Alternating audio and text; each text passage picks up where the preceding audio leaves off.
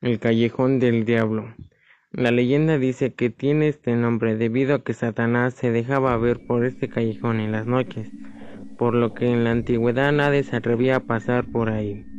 Un buen día apareció un hombre que decía que no tenía miedo a ir por la noche. Llegó allí una noche y comenzó a dar los primeros pasos totalmente confiado. A fin de cuentas no era más que un callejón, Siguió caminando y cuando llegó a la mitad una sombra se vio detrás de un árbol grandísimo. Él no temió, dijo, no es más que una sombra. Más adelante, la sombra se le acercó y el hombre vio a un ser que se ría histéricamente. Salió corriendo hacia el final del callejón.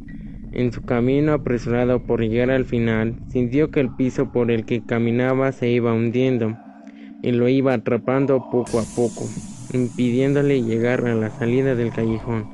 Cuando por fin logró escapar, le contó a todo el mundo lo que había sucedido y que había tenido al diablo cara a cara.